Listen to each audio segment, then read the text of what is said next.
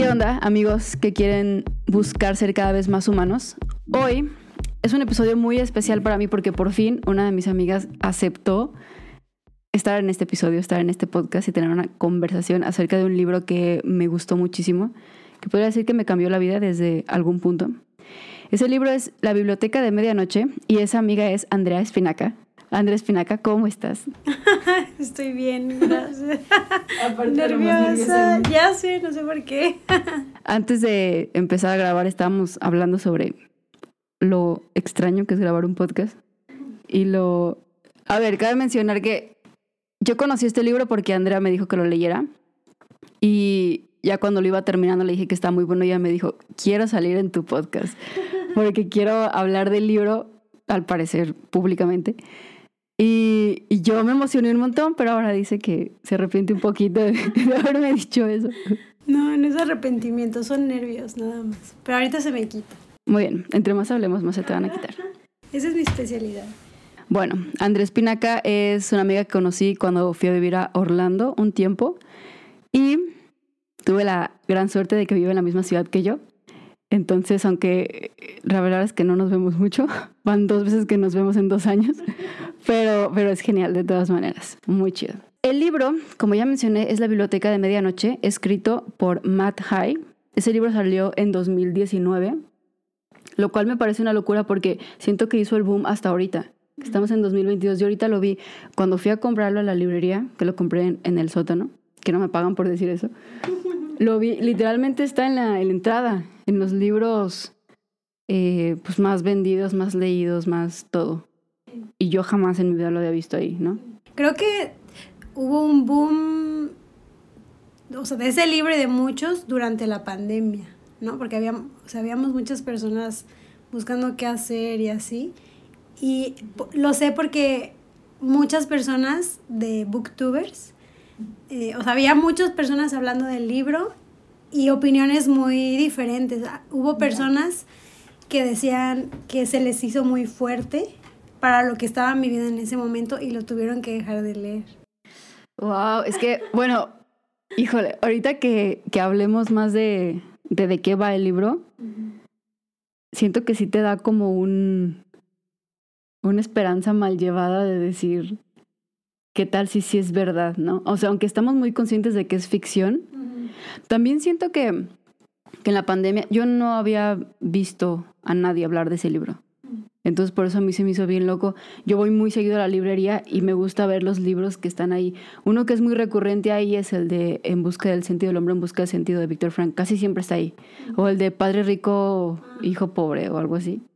Este también siempre está ahí. Yo jamás había visto la biblioteca de medianoche. Que siento que me hubiera dado cuenta, especialmente porque su pasta es dura. Y me gustan mucho los libros de pasta dura. Entonces, y es linda la portada, ¿no? Sí, está muy chida. Vi otras ediciones de portada en internet diciendo que esta es la más bonita. Sí, a mí también me gustó más esa, la de las ventanas. Y pues bueno, ese es, ese es mm, el aspecto técnico del libro. Es un libro que será como de 300 páginas más o menos. Es un libro de pasta dura, de una muy bonita portada escrito por Matt High, que salió en 2019, pero ahorita hizo su boom. Y específicamente a mí, algo que me gustó mucho es que los capítulos son pequeños. Como que si vas a leer antes de dormir, realmente no te cuesta decir, ay no, pero voy a estar leyendo 30 páginas y se me va a ir el sueño o algo. Es como que son algunos, hay hasta de una página, ¿no? Capítulos de una página, de dos, de cinco. O un fragmento de lo que escribió. Ajá en su Facebook. Ajá, sí, Y ya. También es algo, está bien padre eso, ¿no? Que es muy como en nuestra realidad el libro, que, que ve mucho sus redes sociales o de, de repente escribe el autor lugares que sí conocemos porque sí existen en nuestro mundo y entonces te lo puedes imaginar más fácil que si fuera un mundo inventado, ¿no? Sí, sí. Esos son los aspectos técnicos. Los aspectos, no sé si se llaman técnicos o más como de la esencia del libro, que a mí me gustaron mucho, es que habla mucho de filosofía y como de datos científicos. Y de repente te los tiran así, pues muy normal porque es algo de lo que a, la protagonista le gusta hablar. Y de repente te dice, no, entonces... que le encanta la filosofía, sí. Y de repente en, en otro momento que se dedica más como a como la parte científica, natural. Ah, pues ella estudió filosofía, más bien, no solo le encanta, lo Sí, ella estudia. estudia filosofía. sí. Y te suelta, y también de repente te suelta cosas de música, ¿no? Y de bandas y cosas así que, que sí existen. Entonces, está padre porque no lo sientes tan novela. Creo que eso es bueno y malo por el tema que trata, porque lo sientes tan real en tu mundo que dices, igual y si le pasó a alguien, ¿no? Y, y está muy loco. Pero bueno, ¿tú tienes algún aspecto a ti que te haya, así que haya hecho la diferencia de por qué te quedaste leyéndolo? Pues justo lo que decías de los capítulos cortos, a mí fue algo que me atrajo también. O sea, lo que quería decir es que a algunas personas a eso les, eso les dio ansiedad. O sea, de las personas que te digo que lo tuve que dejar de leer, era porque como que era tan rápido y como información como muy pesada, era que no, no, o sea, como que el sentimiento que les provocaba no era lo que estaban buscando en ese momento, así como medio oscuro de pandemia, ¿no? Órale. Ajá, y a mí eso me atrapó, igual que a ti, o sea, se me hizo como que fui aprendiendo mucho del personaje y de la historia muy rápido y entonces no... Sí, porque luego a mí me pasa que cuando estoy leyendo un libro es como, bueno, ya, o sea, Sí. dije su cabello, y yo, ay, ya no me importa eso, güey. quiero saber qué pasó y así, y acá pues, pum, pum, pum, mucha información. Y en realidad todo el libro te mantiene pensando en qué va, o sea, qué va a pasar, qué va a pasar, Sí. ¿no? O sea, por eso mismo que va tan rápido. Y igual, sí, yo sentía, lo leí, me sentaba, lo leía un poquito. De hecho, yo lo leí en mi hora de comida, en el trabajo. Ah, wow. Como, sí, entonces, De Tan adicto, adictivo que es el relato. sí, entonces, o sea, era como, tengo muy poquito tiempo para comer, entonces comía rapidísimo para ya abrir el libro, pero sí alcanzaba a leer buena parte, o sea, no me quedaba así como súper estresada por, ya quiero que se acabe el día para ir a leer. más. Sí, entonces a mí también me gustó mucho. Sí, de hecho, eso que dices de, de que quieres saber qué, qué pasa y qué pasa, está bien chistoso porque yo sentí que ya me urgía saber qué pasa al final, pero también en ese mismo capítulo. O sea, hay libros que, que realmente solo dices, ya quiero saber qué pasa al final, ¿no? En qué se termina. Y sí, obviamente me emocionaba saberlo, pero también me emocionaba saber todo lo que iba pasando paso a paso en cada capítulo, porque siento que cada capítulo trata un tema muy en específico. Entonces también se te hacía emocionante porque no lo veías larguísimo de que a ver a qué hora lo termino, sino era, solo quiero terminar estas 10 páginas para saber Sí. de qué va. Eso me gustó, sí, me gustó mucho. Se me hace muy chido saberlo, pero muy loco esto que me dices de que se les hizo muy rápido a muchas personas y eso les aumentó la ansiedad. Porque pienso en, en si a mí me hubiera pasado lo mismo estando en pandemia, porque siento que ahorita, pues después de todo, ya no estamos en ese momento tan encerrado y tan, ¿qué va a pasar con nosotros? Mm. Bueno, ahora está el calentamiento global. Sí, pero no es de lo que trata el, el libro, ¿no? O sea, como que es, es otro tipo de preocupación. Ah, sí, sí. Tal vez si ahorita me pongo a leer un libro de cómo se acabó el mundo por el calentamiento global, pues sí, igual y me pongo a llorar, ¿no? Ah, sí. Pues bueno, eh, bueno, esos son los aspectos muy genéricos del libro. Voy a aclarar que vamos a intentar lo más posible no spoilear en el siguiente punto. Hasta ahorita, según yo, no, no hemos spoileado nada. Bueno, vamos a dar una, digamos, reseña, pero es básicamente lo que dice la contraportada del libro, no es algo, o sea, no es spoiler, pues si tú vas y, ves el libro físico, te vas a dar cuenta que eso dice la contraportada. Y vamos a hablar de cómo vivimos la historia, de qué va la historia, de cómo la vivimos. Y ya hasta el final, hasta el final, hasta el final, pero igual voy a avisar, pues vamos a dar algunos spoilers para hablar específicamente más de situaciones que nos explotó la cabeza, que no pensábamos que iba a pasar, o cosas que, que yo pensé que iban a pasar y nunca sucedieron. Entonces, eso. No sé, ¿quieres decir tú la reseña de, de qué? Porque tú me lo vendiste muy bien, aparte. ¿De memoria? Me- Pues no de memoria, como que cuando, que fue hace como un mes, ¿no? Hace como un mes salimos, Andrea y yo, y me platicó que estaba leyendo este libro que ya lo habías terminado de leer. Sí, lo acaba de terminar. Y estaba, Pero me lo platicaste porque estábamos hablando justo de, lo, de la ansiedad que estábamos sintiendo con la vida, de hasta cierto punto, pues una depresión que estábamos viviendo, de muchas cosas sin salida que dices, ya qué hago, o sea, esto... O también de la toma de decisiones que hacemos desde carrera, pareja, eh, viajar, intercambios o no, me quedo en este trabajo, no. Para mí esa es la mayor lección del libro. O sea, justo la toma de decisiones, ¿no? De que cómo es, es un poquito así como el si hubiera, Sí. ¿no? El Uf, si, sí. si hubiera hecho esto o no y porque es bien fácil atraparnos en ese mundo en, en esto, o sea, en el presente, pensando en el pasado y, Sí. o sea, como yo explicaría, el, como vendería el libro, como dices, es que es la historia de una mujer eh, joven que mm, se siente muy, muy atrapada con su vida. Y bueno, entonces se siente muy atrapada con, o sea, co- como con lo que, la- las decisiones que ha tomado, a ver, no, ya me revolví. Sí, o sea, es una mujer que se siente muy atrapada con las decisiones que ha tomado en su vida y por lo tanto se siente muy atrapada en su vida. O sea, como que necesita escapar de ese, no sé si lo pudiera poner algo físico, como de cuarto de decisiones, que voltea y ve todas sus decisiones y dice, necesito salirme de aquí. Y de su realidad, ¿no? O sea, no le gusta nada su realidad.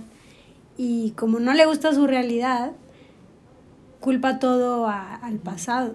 Al pasado, ajá, sí. Y eso está súper interesante porque, ¿y el presente qué? O Sí. sea, ¿Cuántos años tiene? Eh, La protagonista se llama Nora. ¿Cuántos años tiene Nora? No me acuerdo. según yo tiene 27, o sea, está... ajá, o sea, es, eso por eso decía, un adulto joven. No, no es cierto, tal vez 27 está muy chiquita. Pero... Pues está alrededor, 30, al- alrededor de 30. Máximo 32, pon tú, o sea, Sí.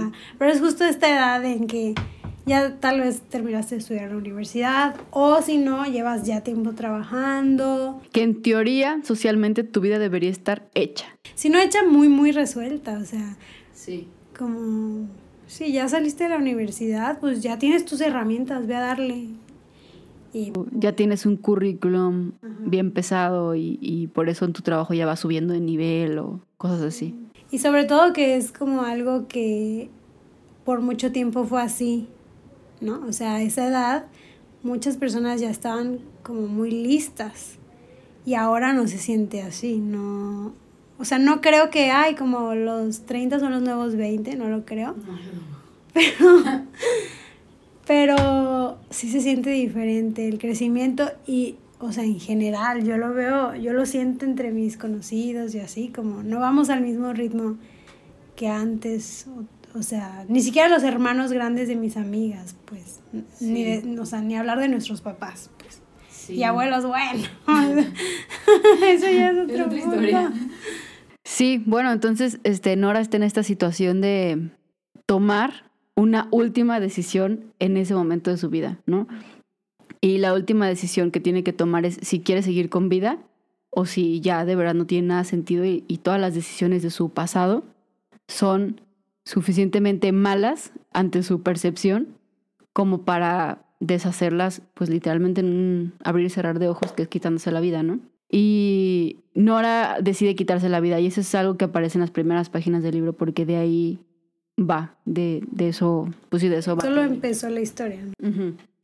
Entonces, básicamente es esta mujer joven que no puede más con las decisiones de su pasado y eso la hace sentirse fuera de control en su presente y decide quitarse la vida, pero no decide quitarse la vida de una manera muy, digamos, dramática o, ¿sabes?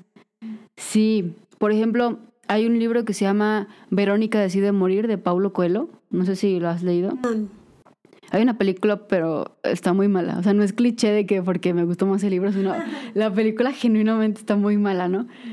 Y esa, ese libro, si alguien lo ha leído, sí torna completamente ante el suicidio, ¿no? Ante que todo el tiempo ella se quiere morir, se quiere morir y, y le intentan como persuadir de que no lo haga y tal, y como que está la muerte muy presente todo el tiempo.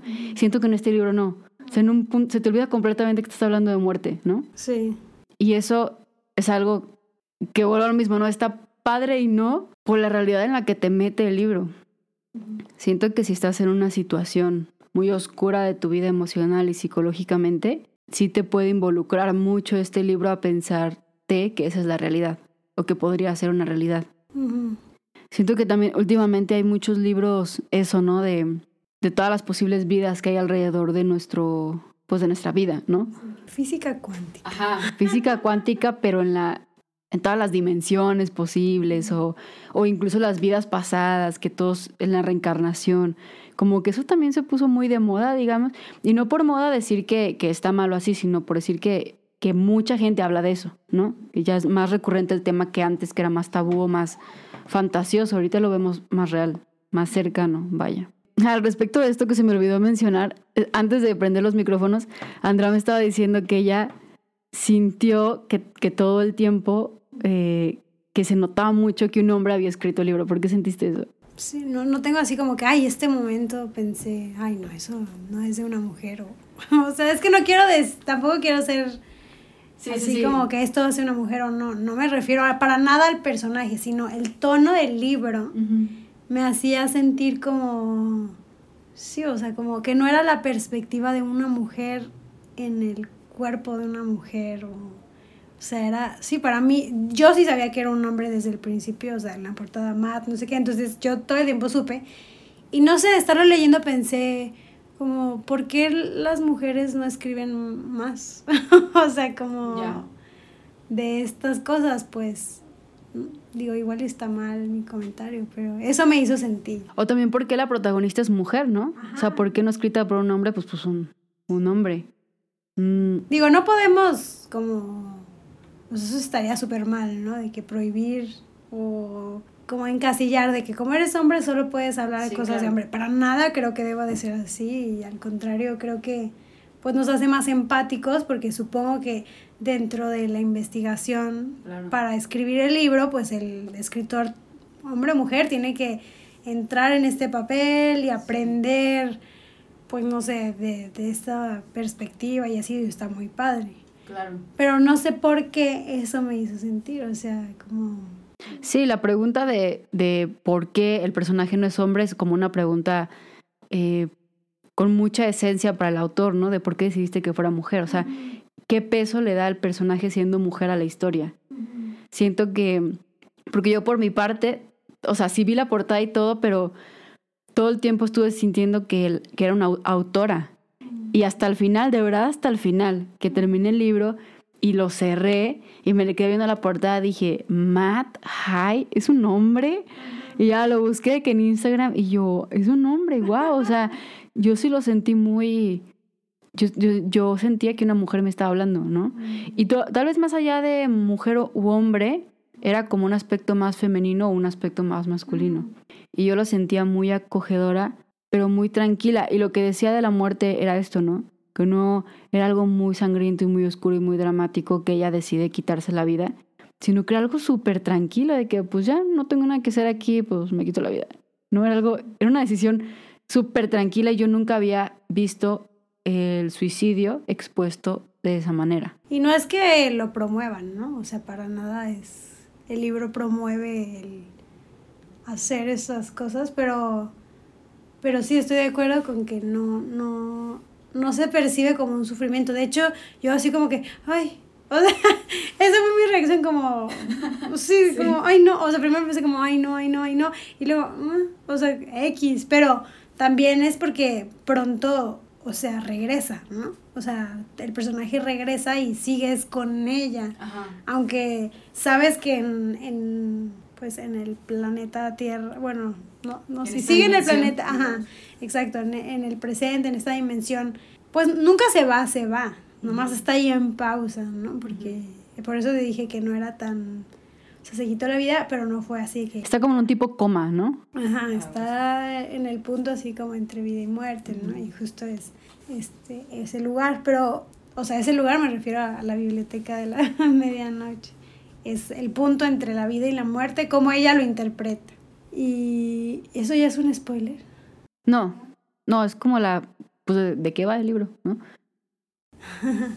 Pero bueno, ya olvidé que estaba hablando, así que si quieres. O sea, Nora se quita la vida y llega a este lugar que se llama la Biblioteca de Medianoche, que por eso se llama así el libro, que es una, literalmente una biblioteca infinita, donde ella abre los ojos y ve cómo está en un cuarto que es literalmente infinito, donde hay libros y libros y libros y libros, pero ningún libro tiene como título o autor o nada, nada que ver. Ve que hay libros de diferentes tamaños, de diferentes grosores, de diferente número de páginas, pero ninguno tiene un título, nada, y solo entre más camina, más es infinito el cuarto. Y en esa biblioteca se le aparece la bibliotecaria con la que ella tuvo una relación muy bonita cuando estaba, creo que en la secundaria o en la prepa, no me acuerdo, en la escuela. Joven niña. Tuvo una relación muy bella con la bibliotecaria y entonces se le encuentra ahí en ese punto entre su vida y su muerte, que es en su biblioteca de medianoche. Y en esta biblioteca, ella, eh, o sea, todos los libros son sus si hubiera. Son las diferentes decisiones que ella pudo haber tomado, pero decisiones así tan grandes como, no sé, en vez de casarme con alguien, me casé con alguien más. Y tan pequeñas como en vez de dar la vuelta para la derecha, la di para la izquierda, ¿no? Entonces por eso es tan infinito, porque justo la bibliotecaria le dice, es que la- las posibilidades son infinitas Son todas tus vidas posibles. ¿no? y son, son infinitas, ¿no? No hay... Sí. Y, es, y a mí se me hace, o sea, como, con cuántas decisiones nos topamos en el día. Es una locura. Eso sí causa ansiedad del libro, la verdad. Sí, o sea, es que ahorita que dijiste izquierda o derecha, o sea, literalmente todo el día estamos tomando decisiones. Y pues no sé, como lo que acabas de decir, izquierda, derecha, me imagino así como yo manejando, ¿qué hubiera pasado si me voy a la izquierda, no? Y como eso ya es una vida, o sea, me parece una locura. Ahorita me hiciste que me diera como ansiedad. ansiedad. como no, ¿por qué? ¿Por qué me vine por este camino hoy? Ya cambiaste completamente tu vida. Sí, ya, no, ¿qué onda? Pero, pero sí, pero yo quiero abrir un tema que es de las cosas que más me gustó del libro. Sí, sácalo. Ya llegaste a la biblioteca, ya sabemos lo de los libros. Bueno, cuando Nora, bueno, la bibliotecaria le está intentando explicar así como lo que puede hacer con esto, o sea, con esta oportunidad de todas las vidas posibles, le dice, ¿no? Como puedes ir a vivirlas y ver qué, qué, qué sientes, o sea, era lo que tú necesitabas. Pero bueno, el punto es que Nora no entiende, se siente perdida y le dice, bueno, una manera que podamos empezar es viendo tu libro de arrepentimientos. Sí, eso está increíble.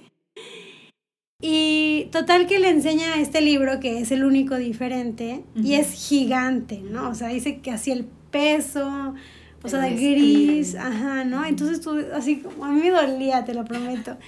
Y yo ahí tuve que hacer una pausa y les dije a, a unos amigos como, ¿ustedes qué opinan de los arrepentimientos, no? O sea, ¿qué significa para ustedes? Y me sorprendió mucho que me contestaron que ellos se arrepienten mucho todos los días de por qué no hablé yo por teléfono, por qué le escribí en vez de llamar, por qué, este, no sé, en la fiesta no me atreví a pararme a bailar y me quedé sentado aunque yo quería. O sea, sí, ¿no? Y yo, o sea, y me, me dio mucha tristeza. Sí.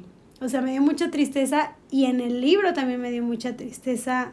O sea, el concepto de arrepentirte, como que lo vi muy negativo. Y entonces, bueno, lo que, fu- como funciona este libro es que Nora lee todas las cosas que no hizo, por las que se está arrepentida, y, y así empieza a decidir qué vida quiere vivir.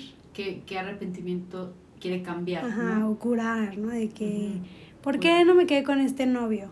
Y entonces, ah, bueno, quiero ver la vida en donde estaba con este novio. Pero en esa parte se me hace también súper impactante que a los arrepentimientos les da como un, pre- no un pretexto, pero como una mirada muy romantizada, muy fantasiosa, ¿no? En vez de solo decir, pues a ver qué hubiera pasado, es, es que esto me hubiera cambiado la vida, ¿no? Y les pone mucho peso a cada arrepentimiento, como, es que este era el novio perfecto, porque nos llevamos súper bien, porque el trabajo estable, porque no sé qué, y su sueño y no sé qué. Y por eso decide eso, ¿no? O sea, cada que busca un arrepentimiento, le pone un montón de peso a que está súper segura que eso arruinó completamente su vida. Sí, es cierto, y sin darse cuenta que es un libro gigante. Sí. O sea, no te puedes clavar con una cosita, ¿no? O sea, sí, pues lo que decíamos, hay arrepentimientos minis y hay arrepentimientos muy grandes, pero en todo caso, ella pudo haber como que ojeado el libro y darse un tiempo para decir, ok, pues creo que este es el que más me pesa. Y porque sí, o sea, wow, justo lo que acabas de decir, ¿no? El, el peso del libro representa también como el peso que cargamos día a día con estos arrepentimientos, ¿no? O sea, aunque no nos demos cuenta desde hace cuánto tiempo estamos como, ay, ¿por qué no hice esto? Y yo lo dije ahorita, ¿no? Desde, no sé, tu primera fiesta de 15 años, que tú te morías por bailar porque toda la noche te arreglaste y estabas súper ilusionada y llegaste ahí y te dio pánico. ¿Y cuánto tiempo? O sea, a mí sí me ha pasado eso, ¿no? Y que cuánto tiempo cargas con un arrepentimiento tan chiquitito y estás, y crece y crece y va como que definiéndote. Bueno, le das ese poder. Por, por ejemplo, no es que como no baile, pues que soy penosa entonces, no, no, no, o sea, ¿para qué voy a fiestas? Te pones etiquetas. Y entonces eso mismo te va también direccionando, o sea, en vez de sentarte y decir, a ver, ¿por qué no baile? Pues me dio un chorro de pena en el momento, pero eso no me define, pues. Voy a ir a otra fiesta y voy a, pues, intentar otra vez, ¿no? Y, sí. O sea, pero sí, es justo el peso del libro, ¿no? Como así pasa con los arrepentimientos. Sí, el tema de los arrepentimientos siento que es un tema bien oscuro. Por todo lo que dices y más, ¿sabes? O sea, como que por el peso es lo que más, lo que más feo se me hace porque como es un peso que no vemos y que incluso siento que podemos bloquearlo y poder vivir con ello, por así decirlo, es algo que al final nos, nos come, ¿no? lo veo así como, por ejemplo, si fuera este libro tan pesado que lo traes en la cabeza y entre más vas caminando, más te va aplastando, pero es como tan poquito a poquito que no te das cuenta. Y al final de tu vida terminas completamente incrustado en la tierra y el libro arriba de ti, ¿no? Y entonces cada vez te vas ahogando más. O sea, cada vez, pues sí, te vas incrustando en la tierra y, llega un momento en que ya no puedes respirar y tal, y, y te mueres incrustado en vez de morirte pues libre y feliz y no sé. Oye, y justo como ese tema me, me impactó mucho, investigué poquito, ¿no? y encontré algo que decía como si los arrepentimientos son positivos o negativos. Y, o sea, lo que leí es que son las dos cosas, porque justo lo que estábamos platicando, ¿no? Sí, o sea, la idea de un arrepentimiento, o sea, de por qué tenemos, digo, no sé, no quiero decir que alguien lo planeó, ¿no? Pero en la naturaleza tenemos la capacidad de sentir arrepentimiento. Y entonces esta habilidad nos permite no repetir errores. Y ahí es cuando un arrepentimiento, perdón, puede ser positivo. Entonces, por ejemplo, vamos a decir un caso súper básico de que de niño tú le pegaste a tu hermano porque te enojaste, porque fue una reacción así primitiva, ¿no? De que te hizo enojar, ¡pum! Y luego te arrepientes de haberlo hecho, porque tú sabes que pegar no está bien, que te tranquilizaste después y pudiste haber hablado mejor y digo, y entonces ese proceso te permite que no lo vuelvas a hacer. No le voy a volver a pegar a mi hermano porque no me hizo sentir bien o el arrepentimiento, ¿no? Entonces ahí es algo positivo. En cambio, un arrepentimiento es negativo como por lo que estábamos diciendo, cuando se hace tan grande que afecta tu vida, pues.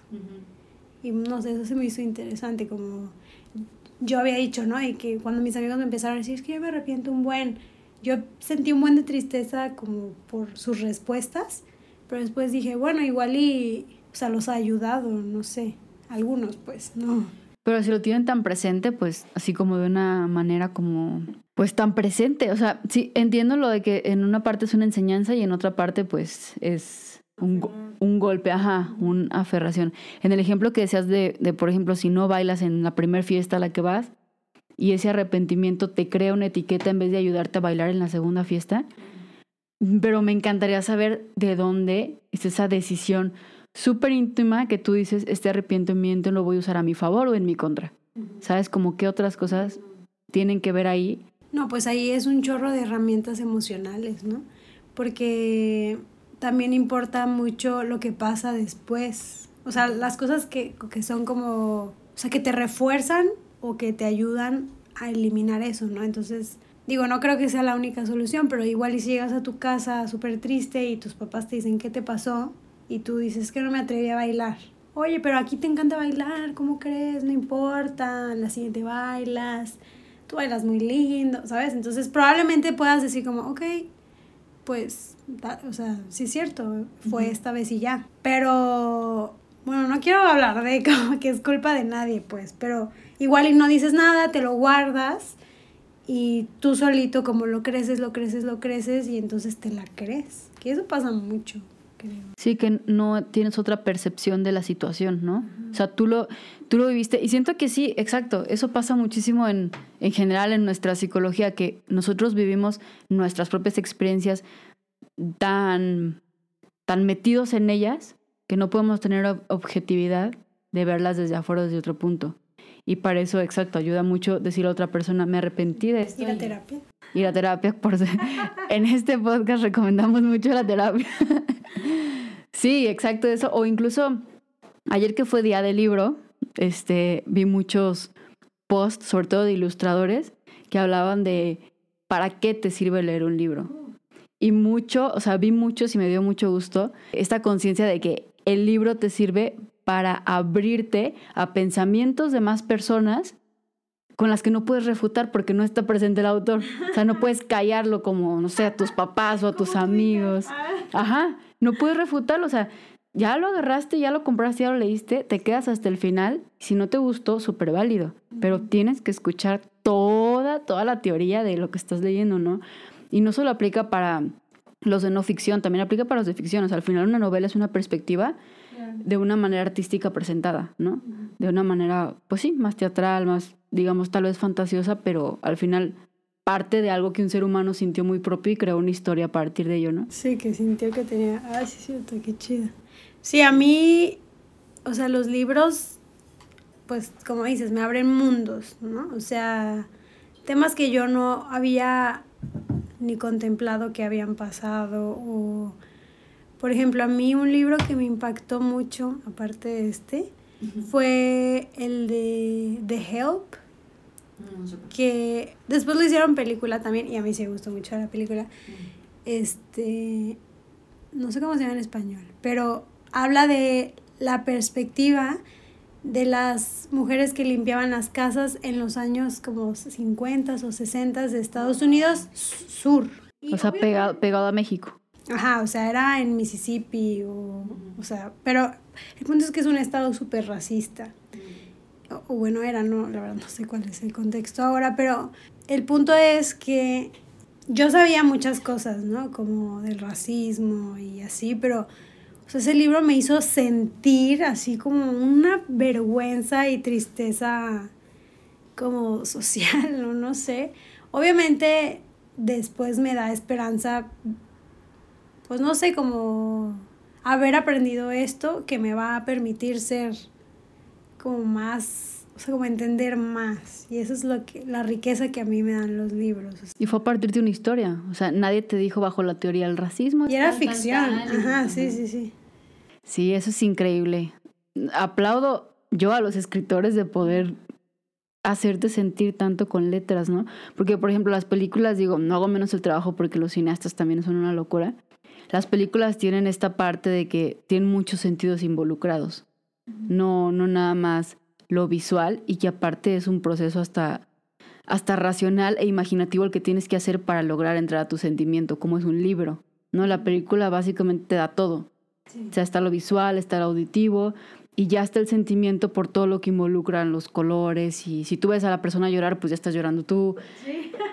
Es, ajá, es muy empático y acá no estás viendo nada. O sea, podemos decir visual porque son letras, pero no tienes una imagen con la que puedas empatizar. Tienes una palabra, ¿no? Y es muy diferente. Y es una locura como eso lo vuelve un poco más genuino tu sentimiento porque lo que tú sientes lo está creando tu imaginación, no nadie más te está diciendo, toma, siente esto. Oye, Pati, ¿quieres decirle lo que te pasó con este libro? Como que me acordé de eso, que tú sentías que te estaba hablando como a ti el libro, o sea... Ah, sí.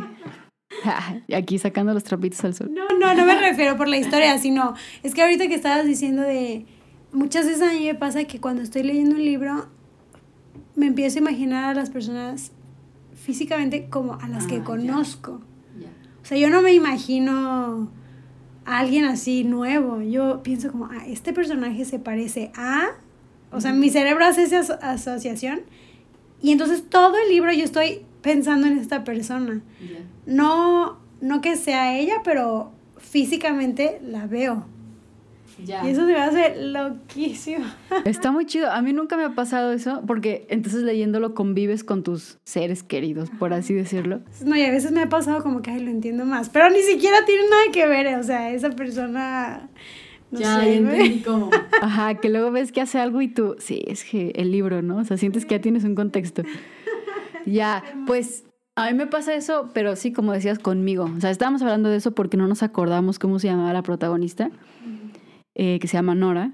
Y justo decía, o sea, yo le decía a Andrea que yo no me acuerdo porque siento que nunca le puse atención porque todo el libro lo viví como si hubiera sido mi historia.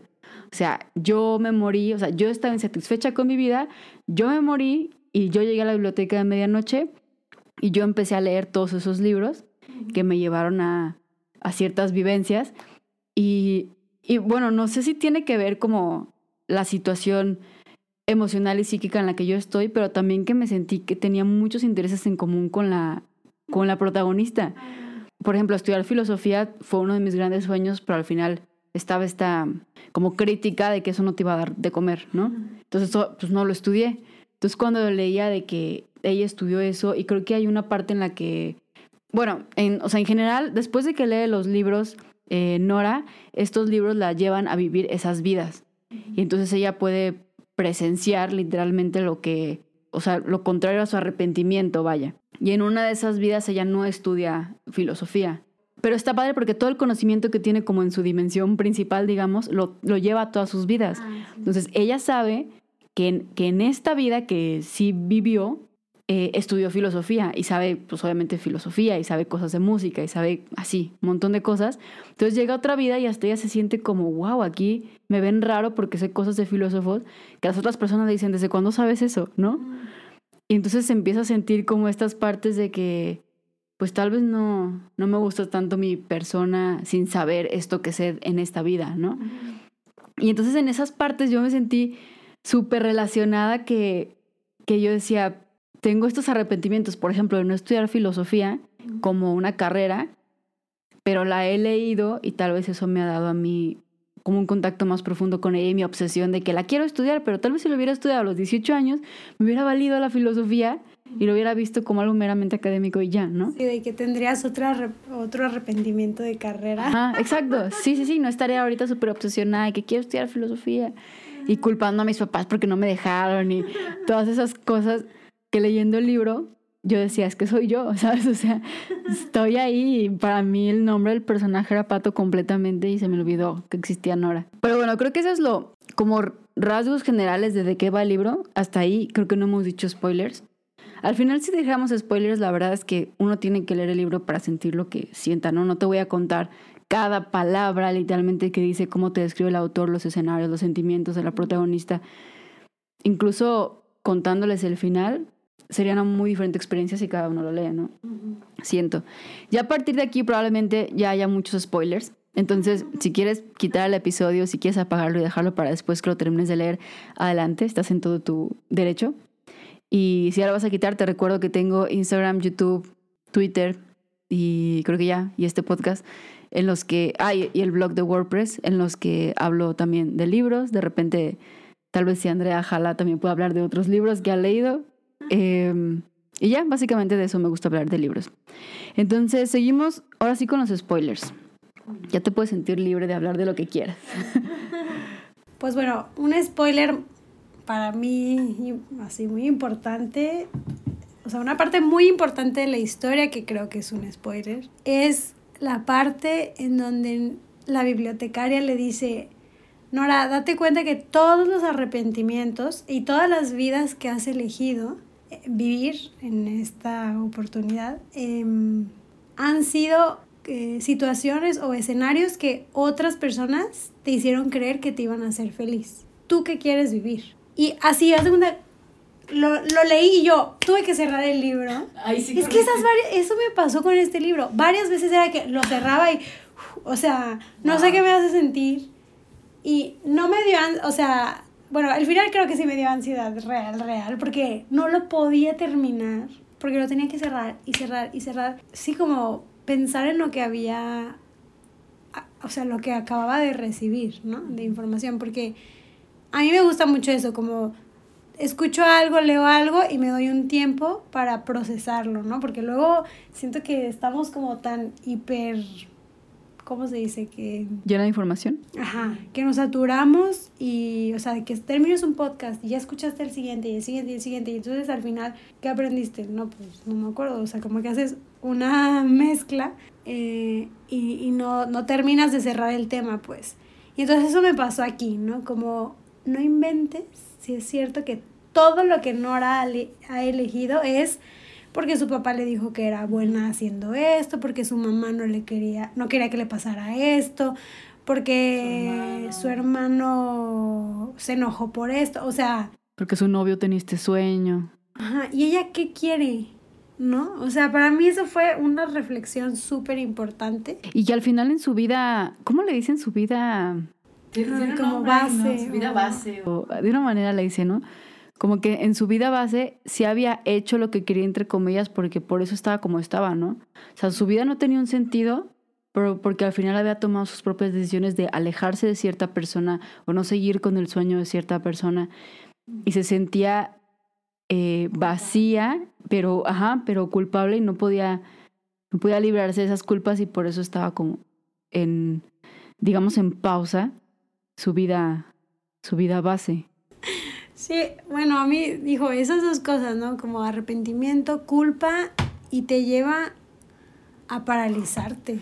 Totalmente. O sea, también creo que es la culpa un tema súper, súper, o sea, como que se está viendo, ¿cómo se dice? O sea, que, que lo estamos viendo en películas, en historias y así, este, y a dónde te lleva, ¿no? O sea, y la culpa de Nora era como no, no le dio a las personas que amaba, yo diría como la oportunidad de vivir la vida que ellos quisieran a través de ella. Porque su papá, en el caso de su papá, era, él quería que fuera deportista porque él quiso ser, no pudo, y entonces es que tú eres buena, ve y hazlo. O sea, como tú veías. El arrepentimiento del papá puso el peso en Nora, ¿no? Sí, y entonces ella, pum, lo empieza a cargar. Y es que, ¿por qué no le hice caso? ¿Por no le hice caso?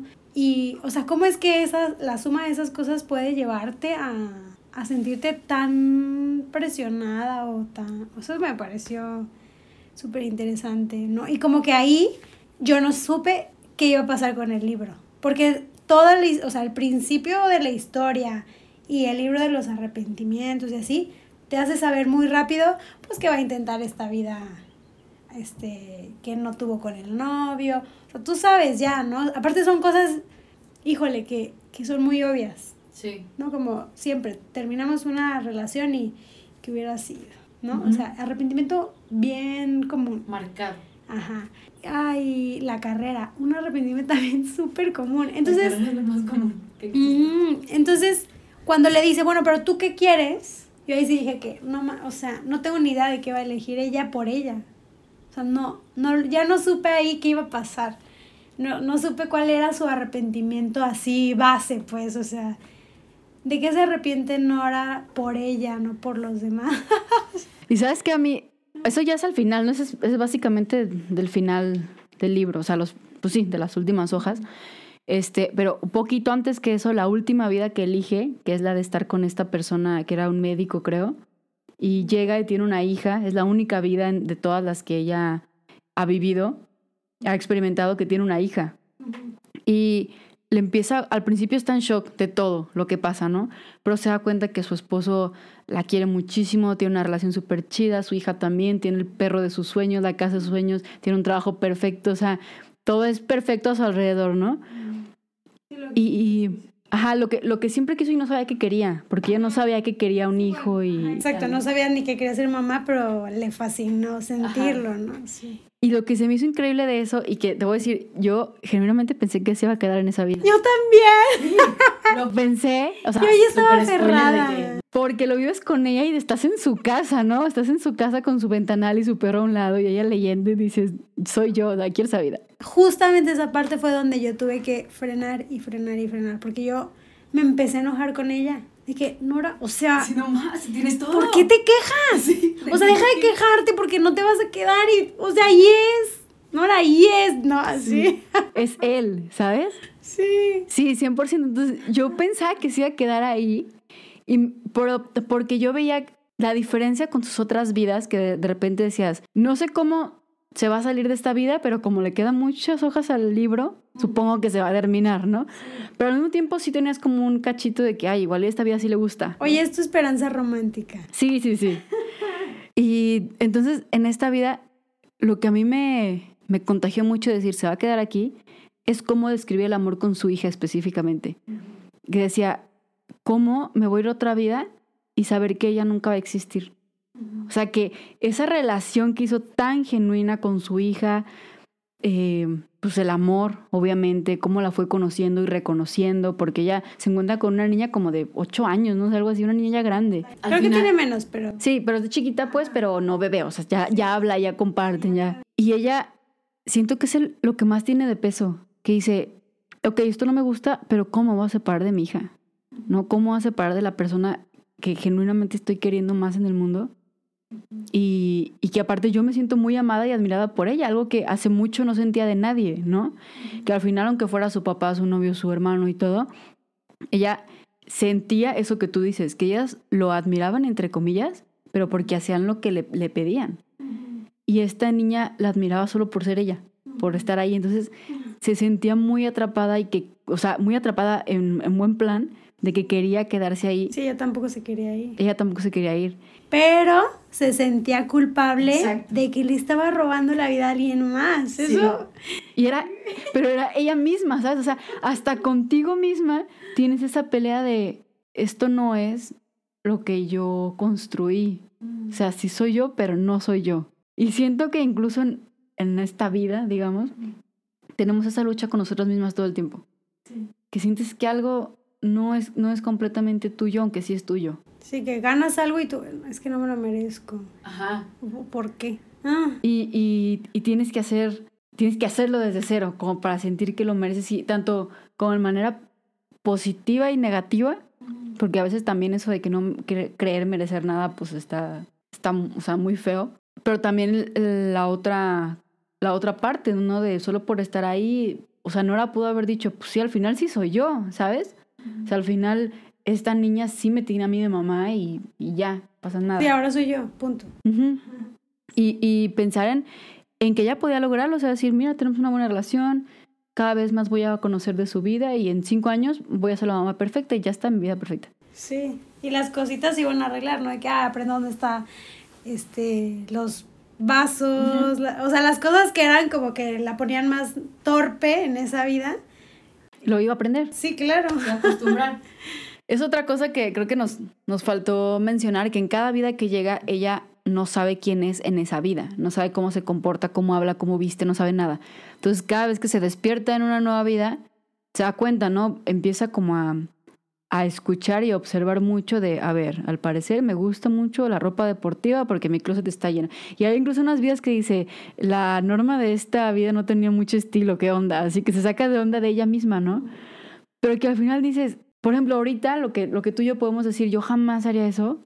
Tú dices, no, es que tomaste las decisiones para pensar que jamás lo harías, pero todos pudimos haber sido todo. Y eso se me hizo súper loco, esas vidas, que ella misma tenía una crítica hacia ella de, ¿por qué elegí esto? ¿Por qué me gusta esto? ¿Por qué me he visto así? ¿Sabes a mí qué me llamó la atención de eso? Su, sus cuerpos. Sí. O sea, Uh, sí, sí. sí. cada quien las, sus traumas. Sí, ya sé. Traumas. Pero, pero a mí me impresionó mucho eso, o sea, como, ah, aquí estoy fuerte, ah, no, aquí estoy flaquísima, enferma, ¿no? Ah, aquí estoy que no me muevo nunca. Y, y ajá, o sea, si lo piensas es como en, en tu vida, como, no, está muy raro como en esta vida, y, pero me refiero a, sí, en esta, esta vida que tenemos, puede ser todo eso. Puedes ser sedentaria, puedes moverte mucho, puedes ser fuerte, puedes, puedes ser menos fuerte. Ahí está tu posibilidad siempre, o sea, Sí. y no sé, bueno, a mí eso me, me impresionó mucho. Sí. Pues a- al final eso, ¿no? Que, que sentimos que por todas las decisiones que hemos tomado solo hay una Andrea y una Pato que puede ser posible ahorita. Y después lees este libro y dices, no, o sea, qué increíble no, a veces incluso hasta decimos es que es genética o le echamos culpa a otras cosas que, digo, sí puede tener mucho que ver. Hay una carga, ¿no? Ajá. Eso estuvo muy loco. Y bueno, al final, de, digo, lo padre de esta última vida que vive, que es donde tiene la hija, es que es la última. O sea, ella tuvo experiencia de un montón de vidas en las que vio que lo que ella pensaba que iba a ser la vida perfecta, por algo no era la vida perfecta. Y lo que tiene este libro es que cada vez que ella sentía que no estaba conectando con esa vida, ella regresaba inmediatamente a la biblioteca de medianoche, ¿no? Sin siquiera pedirle a nadie. Entonces, cuando ella se iba sintiendo incómoda, decía, voy a regresar. Y ya, de repente apareció otra vez en la biblioteca de medianoche. Y entonces cuando está en esta última vida, dice, es que me estoy sintiendo que voy a regresar y no quiero, pero ella sabía que iba a regresar. Y justo no quería por esto, decir, en esta vida todo es justo como lo quiero. Mi cuerpo, mi ropa, mi estilo de vida, mi esposo, mi hija, el trabajo que tengo, cómo pienso, cómo me ven los demás. O sea, todo era genuinamente perfecto y es increíble cómo ella tiene los pantalones para decir, pero esto no lo construí yo. O sea, si voy a tener esto yo en mi vida base, va a ser porque yo construí cada paso. Y no solo porque llego y me gano lo, lo que otra norma de otra dimensión construyó. Eso se me hizo súper fuerte. Sí, vivirlo. Pues es que siento que es, le dieron como. Me acordé de Big Fish. ¿Te acuerdas que Big, en la película de Big Fish, el personaje principal sabe cómo se va a morir. Y entonces vive su vida con mucha valentía y con mucha entrega porque sabe que así no se muere. Y por ejemplo, acá en esta situación no tiene que ver con muerte, pero Nora sabe de lo que es capaz. Y entonces le dan un superpoder. O sea, si, vier, si lees el final del libro, digo, no es que esa vaya a ser el resultado de su vida, pero ahora sabe que ella es capaz de amar así, Eso. de estudiar, de seguir. Hijos, eso para mí fue como, ay no, o sea, Sí, porque cuando ella decide quitarse la vida, justo dice, ve, ella está en un momento en su vida en que es soltera, ¿no? Es soltera. No se habla con su hermano, que era como su mejor amigo, o sea, ella admiraba y quería mucho a su hermano, no se habla con él. Su papá ha muerto, su mamá no me acuerdo en qué estado está, porque tampoco se hablan mucho. O sea, está, está muy sola. Ella, ella se. El autor la plantea como una persona muy sola, que de verdad solo llega a su casa y solo está su gato. Ella trabaja en una tienda que vende cosas, instrumentos musicales. Entonces tampoco es como que la profesión que ella hubiera buscado, ¿no? es el trabajo que le cayó. Ajá, es el trabajo que encontró. Pero ella, en esa vida, es algo muy padre. Le da clases de piano a un niño que su mamá no tiene las posibilidades económicas para pagar otro tipo o a otro maestro ese tipo de clases de piano. Y en esta vida perfecta que ella experiencia, conoce a ese niño pero como un delincuente, ¿no? Y entonces eso, eso es cuando hace el clic, sí, ya, ya recordé esa parte, que es cuando hace el clic que dice, eh, ¿qué hubiera pasado si yo le hubiera seguido dando clases? O si se hubiera encontrado conmigo y le hubiera dado clases de piano, porque el niño era muy bueno en piano. Pero su mamá, repito, nunca tuvo las posibilidades económicas para llevarse una clase y Nora en su vida base eh, o se las da gratis o por un precio súper bajo, ¿no? Y eso la liga mucho con su vida base que dice, no es justo que yo esté viviendo esta vida que yo no construí y aparte que haya dejado mi vida donde yo pude haber conectado con este niño, ¿no? O sea, que también se siente como responsable de huirle sin, sin tomar en cuenta las repercusiones que su vida también puede causar. Eso también se me hizo súper, pues súper padre, súper fuerte que haya reaparecido ese personaje que, que en su vida base lo pone muy como, trabajo en una tienda y le doy clases a un niño. O sea, ni siquiera soy maestra, ¿no? O sea, un niño viene y le doy clases y regreso a mi casa y estoy sola y está mi gato y, y ¿para qué sirvo? Sí, como que no, no toma en cuenta el impacto que, que ha- da o hace a las personas con las que sí tiene, ¿no? Y más bien se enfoca en lo que no tiene. Como, ah, es que no tengo contacto con mi hermano, mi mejor amiga, mi bla. Pero, ¿y los que sí están ahí? ¿Qué onda? O sea... Sí. Sí, es cierto, no me acordaba de esa parte del niño y, y sí, no, digo, no, para nada que hagamos, ju- justamente, ¿no? Si, si Nora se hubiera clavado en esa vida, en el arrepentirse de no haber sido maestra de este chavo que se hace de delincuente, ahí se le puede ir la vida perfecta abajo, ¿no? O sea, si se empieza ahora a arrepentir por eso, podría volver a llegar a lo mismo, como, ay, arruiné la vida de alguien más. En cambio, ella pues decide ser proactiva en esto, en lo que sabe que sí puede cambiar, ¿no? O sea, lo que decíamos, dice, yo esta vida no me la gané, no es mía y entonces ya me voy, o sea, aunque no quiera, ya me voy y, qué pasa al final, o sea, es, ya sé lo que soy capaz, ya sé que no es algo que yo hubiera elegido porque no es mío, ¿no? Es, es, la, es lo que decíamos, el arrepentimiento o el sueño de alguien más. Entonces, ¿qué me queda? Pues todas las posibilidades. Es que eso está bien loco, ¿no? El, el qué me queda y todo.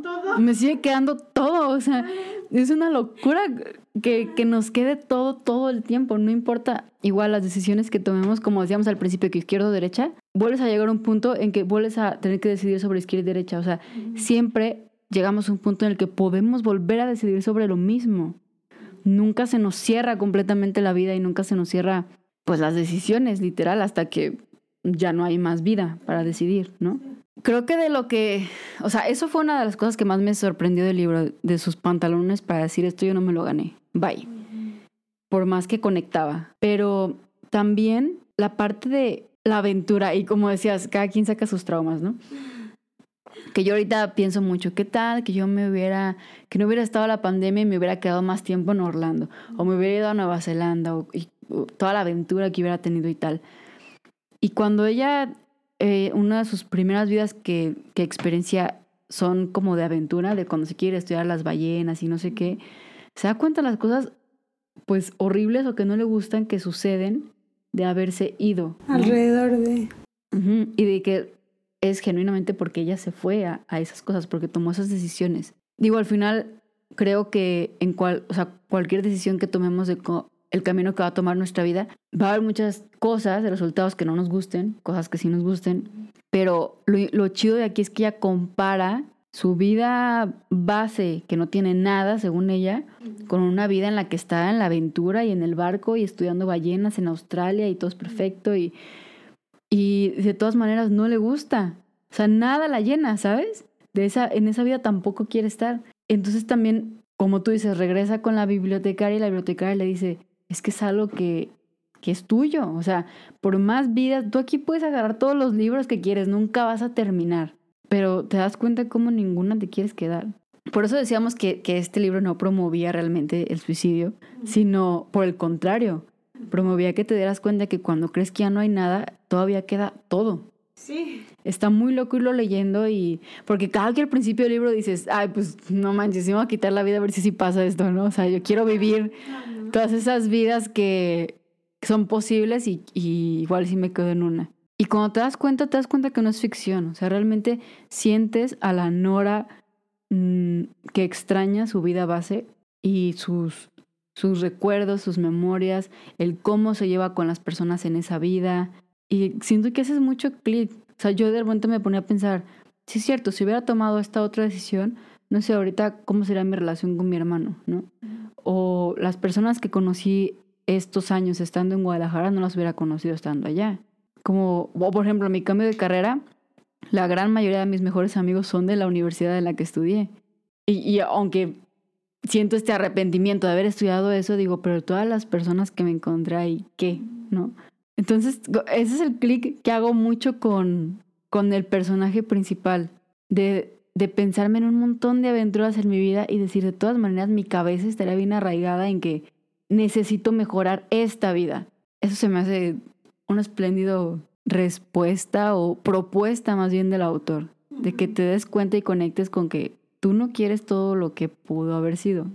Tú quieres mejorar esto en lo que te has convertido. Ay, yo me quedé pensando en el, el punto de cómo a veces se siente que después de cierta cosa ya no, ya no puedes hacer otra, esta otra cosa, ¿no? Como, o sea, estas ideas falsas que tenemos sobre después de los 30 ya no vas a poder tener hijos. Córrele. Sí. Y ya tienes 30, no tuviste hijos, ¿y qué, qué ansiedad te puede provocar eso? No, pues yo estudié una carrera, ya valí. Ya no puedo estudiar otra. Ya no puedo estudiar. O sea, qué esperanza que a esta edad me va a poner cuatro años de estudiar. yo muchas veces he pensado así como, bueno, as- vi también un, un meme, creo, algo así que decía como, creo que sí te lo platiqué, como tú, tú preocupándote por estudiar un diplomado de dos años, este, porque cuando termines vas a tener 30. Y decía algo así como, de todos modos vas a tener 30. Termina tu diplomado a los 30, o sea... Y no vas a tener un diplomado si no tomas ahorita.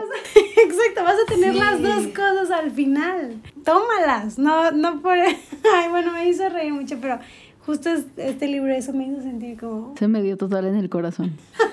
Yo estoy igual. Ese meme. Qué perspectiva tan absurda, ¿no? Sí. Cuando lo, cuando lo ponemos así en ese meme, qué perspectiva tan absurda decir, voy a tener 30 cuando termine. Mejor no. Sí, o sea, y bueno, y entonces, ¿qué vas a hacer estos dos años para que cuando tengas 30 digas, valieron la pena estos dos años que decidí no estudiar o invertir en esto? Ya sabes por qué te lo recomendé. Sí, no, es que en cuanto me dijiste las primeras tres palabras, ¿qué me dijiste? Quiero recordar. Me dijiste, es una chava que no está a gusto con su vida, se suicida y entonces llega a una biblioteca donde están todas sus vidas posibles y ahí yo te corté y te dije, sí, lo voy a leer, no me digas más. y al día siguiente corrí, corrí a la librería, o sea, sí, tenía que leerlo y es un gran libro, una gran recomendación. O sea, genuinamente yo, que, que me gusta mucho leer, muchas personas me recomiendan muchos libros. Y es la primera vez que con tantas ganas voy a la librería a dejar los libros que estoy leyendo actualmente para leer ese.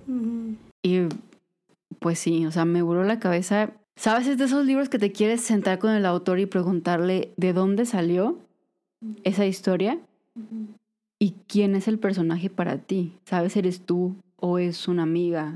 O, ¿sabes? O sea, o, o es toda la sociedad que estás viendo que se está cayendo a pedazos, o es todos los las estadísticas de suicidios que ha habido últimamente, o sea, ¿qué es lo que te hizo escribir esta historia? Eso se me da súper, no sé, ojalá algún día pueda hablar con ese. Sí, es cierto, es como Excelente, su mensaje a, a todos de esperanza, ¿no? Está... Ujú. O igual y no, para él fue como, Así. se me ocurrió. Se me Ah, olvidó. Estaba lavando los trastes y se me ocurrió. Pero es increíble, o sea, cómo lo volteamos nosotros lectores, ¿no? Estamos en esta situación de nuestra vida y decidimos leer algo que nos, aparte que nos haga sentir acompañados, ¿no? Yo, bueno, por lo menos yo me sentí muy acompañada de Nora diciendo, sí, mi vida está horrible, no sé qué hacer. Nadie me entiende. Y yo, yo te entiendo, o sea, yo te abrazo. Está, no sé, eso se me hizo muy padre, como me sentí acompañado por un personaje que no existe, pero que somos todos. Ajá. Sí. Sí, sí, es- está muy, muy increíble. Pues no sé si tengas algo más que decir. Llevamos una hora hablando de esto y no, no sentí que fuera una hora, pensé que iba a ser menos. Yo sí. ¿Tienes algo más que compartir? ¿Otro spoiler que quieras dar? Pues no, o sea, eso yo en verdad, aunque hayan llegado hasta acá, les recomiendo, ¿no? Como decías, también léanlo y vivan lo que este libro es para ustedes. Sí. O sea, todos ya vimos, no sé, Harry Potter, pero igual leer el libro es magia, Sí. ¿no? Pero porque es otra, igual acá, ¿no? O sea, siempre el libro te va a hablar diferente. Y Aparte es un muy bonito adorno, está muy bonito ese libro. Sí, muy bonito. después lo pones en tu escritorio y... Sí, se ve precioso. Y yo no lo hice, pero ahora me hubiera encantado. Bueno, ¿ves? Me hubiera, lo puedo hacer todavía. Sí, hazlo. Lo voy a hacer. Apuntar todas estas cosas que me hicieron sentir como, sí se puede, sí se puede, sí se puede. Como tú dices, no es un libro de autoayuda, sin embargo se siente así como una palmadita en el, más bien una nalgada, de que vas. Sí. Así sentí. La biblioteca de medianoche es una nalgada. es una nalgada esta vida de corre. Bueno, no, no corras, solo pon atención. Ahorita estaba recordando solo algo que, que también me llamó la atención, que la biblioteca de medianoche no era para todos. Cada quien estaba en ese entre la vida y la muerte, pero en su lugar como seguro, ¿no? Ella en una de sus vidas encuentra a otra persona que está justamente también así viajando entre vidas. Se conocen y hablan de sus experiencias y él le dice, para mí es una, donde venden películas, ¿no? O, o discos, No Sí, acuerdo, película. sí, películas. VHS. Ajá, como un blockbuster, digamos. Para él era, era eso, su lugar seguro era ese y entonces en el momento más inseguro de su vida, que es cuando toma la decisión de quitarse la vida, va corriendo a su lugar seguro y ese lugar seguro le representa pues todas sus vidas. ¿Cuál sería tu lugar? La biblioteca 100%. ¿También? ¿El sótano? Sí, el sótano. ya patrocíname sótano. Sí, sería 100% una biblioteca. ¿Cuál sería el tuyo? Híjole. Es que cuando yo pienso en las... eh, no sé. ¿Cómo, ¿Cómo te gustaría ver todas tus vidas? O sea, llegar a un lugar. Siento que tiene que ser algo que te represente mucha fuerza, pero también mucha seguridad. Yo creo que estaría en una casa, porque primero pensé en como una, una foto que tengo muy grabada en mi mente de sentir que era completamente feliz de chiquita. Pero ahí pues no hay como esta herramienta que me dejaría ver mi vida, ¿no? O sea, era más bien como algo que pasó en un segundo, pero yo me puedo acordar perfectamente, como una película, ¿no? Pero es, es algo mini, es- pero así como un lugar en donde yo regresaría. Pues, tal vez como la casa de mi abuela. Sería la casa de tu abuela. Pero, ¿qué serían esos en vez de libros? ¿Qué habría? ¿Fotos? No, yo creo que música. Wow. Sí, a mí, yo soy una persona muy musical y sí, serían como canciones. ¿Quieres escuchar esta canción? Oye, va a ser mix-up En en estos lugares donde te dejaban escuchar una probadita de los... Ah, sí. Te agarrabas el- los audífonos y le picabas, ¿no? Anticovid. Era súper padre era Mixo por eso. Eso era, eso era un, un lugar feliz para mí. Entonces tal vez ahora ya me hiciste pensar. Pero sí, definitivamente una canción. Serían canciones. Qué chido. Pues esperemos que el autor sea como vidente y eso exista, pero, ¿sabes? O sea, siento que el suicidio es un tema súper complejo. Tanto he escuchado opiniones al respecto como, bueno, opiniones y, y académicos hablando del tema, como, digamos, em, empáticos y como totalmente juzgado, ¿no? El tema del suicidio, como de, eh, al final es una decisión de cada quien y si esa la persona lo decide, pues uno respeta su decisión, ¿no? Por algo lo habrá decidido. Obviamente las hay mucha prevención de que si tú ves que esta persona lo quiere decidir, pues, sabes, lo puedes acompañar, le puedes mostrar eh, la otra parte de la vida o no sé, un montón de, de maneras.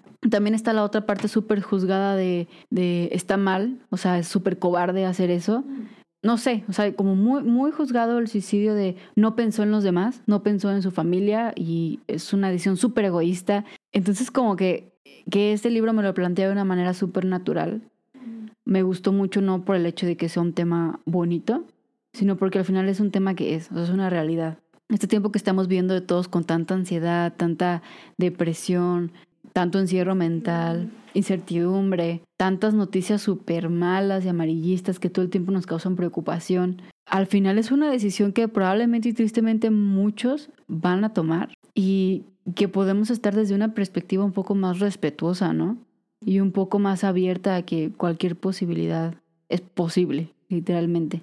No sé, siento que al mismo tiempo que falta mucho hablar de este tema, también sobran un montón de palabras que hay por ahí. O sea, es que se, se me hace muy increíble que haya un autor que haya decidido hacer una novela tan bonita, porque es muy bonita su novela, es muy agradable leerla, pero que parta de algo tan tabú que tenemos como sociedad y supongo que a nivel mundial y no solo aquí a tres cuadras, ¿no?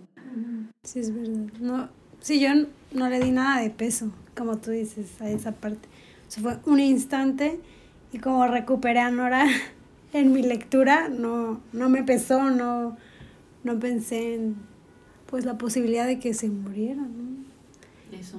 Y, y la verdad, pues así pasa muchas veces en la vida, ¿no? O sea, hay personas que tienen más herramientas emocionales y así para, para no llegar a esos lugares. Pero, híjole, yo, como tú dices, cada vez más cerca siento, no esa decisión, pero como todo lo que te va llevando, ¿no? Y, y digo, ah, caray, o sea, como que nunca hubiera pensado que era algo tan, pues no sé, como, no normal, pero, o sea, tan posible, ¿no? Porque antes, ajá, era como un tabú, como, hay un error, alguien por ahí, o no sé, pues, y no, pues a mí me parece un tema muy triste, la Sí, es un tema muy triste. porque yo sí soy muy, pues este lado de, de siempre va a haber, o sea, sí, como busca, busca, busca perspectivas, o sea, yo para, o sea, 100% entiendo que hay realidades muy, muy difíciles de cambiar, pero que nunca se nos olvide que sí se pueden cambiar. Algo que, que me ha enseñado crecer es,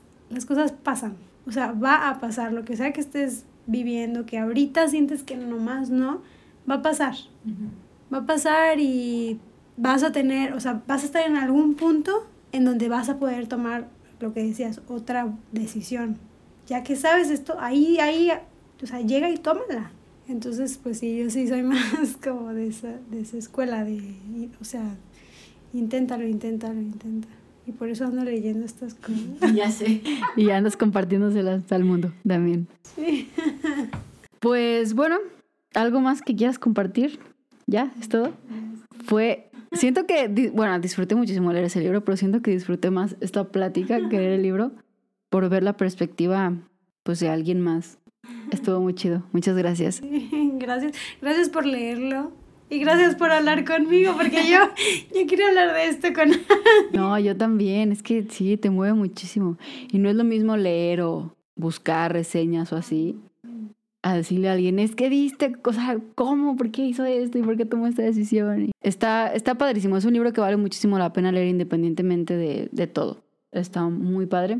Y ya les compartimos esta información justamente para fomentar la lectura de todo tipo. Yo he de decir que no soy una persona muy lectora de, de ficción y leer este libro me cambió mucho la perspectiva por lo que ya hablamos. Entonces también por eso agradezco mucho que me hayas dicho que leyera ese libro, de todo lo que aprendí, todo lo que me hizo sentir. También valorar mucho a los escritores de ficción que la verdad tristemente no los valoraba tanto. Y ya, esperemos que les haya gustado mucho este episodio, esperemos que les haya gustado el libro, si ya lo leyeron o que les guste muchísimo, si lo van a leer. Según yo está en todas las librerías, está en Amazon, está así, ahorita es el top, también lo vi en Gandhi hace poquito, es el de los tops este ahorita. Eh, estuvo conmigo Andrea Espinaca, espero que pronto vuelvas a estar conmigo. claro. Y ya, eso es todo. Muchas gracias por escucharme, muchas gracias por estar aquí. Te recuerdo que tengo Instagram, que es arroba guion bajo pelancaster. También tengo Twitter, que es igual, eh, arroba guion bajo pelancaster. También tengo YouTube, que es youtube.com diagonal pelancaster. Y mi blog en WordPress, que es patlancaster.wordpress.com, en donde suelo hablar de libros, reseñas, a veces un poco de filosofía, literatura, pensamientos, cosas que me pasan con el día a día. Y sobre todo, cosas o situaciones que creo yo me hacen cada vez ser un mejor ser humano. Y aprovecho también para recordarte y recordarme a mí que si mañana pensamos exactamente igual a como pensamos hoy, no estamos creciendo y no estamos logrando ser cada vez más humanos.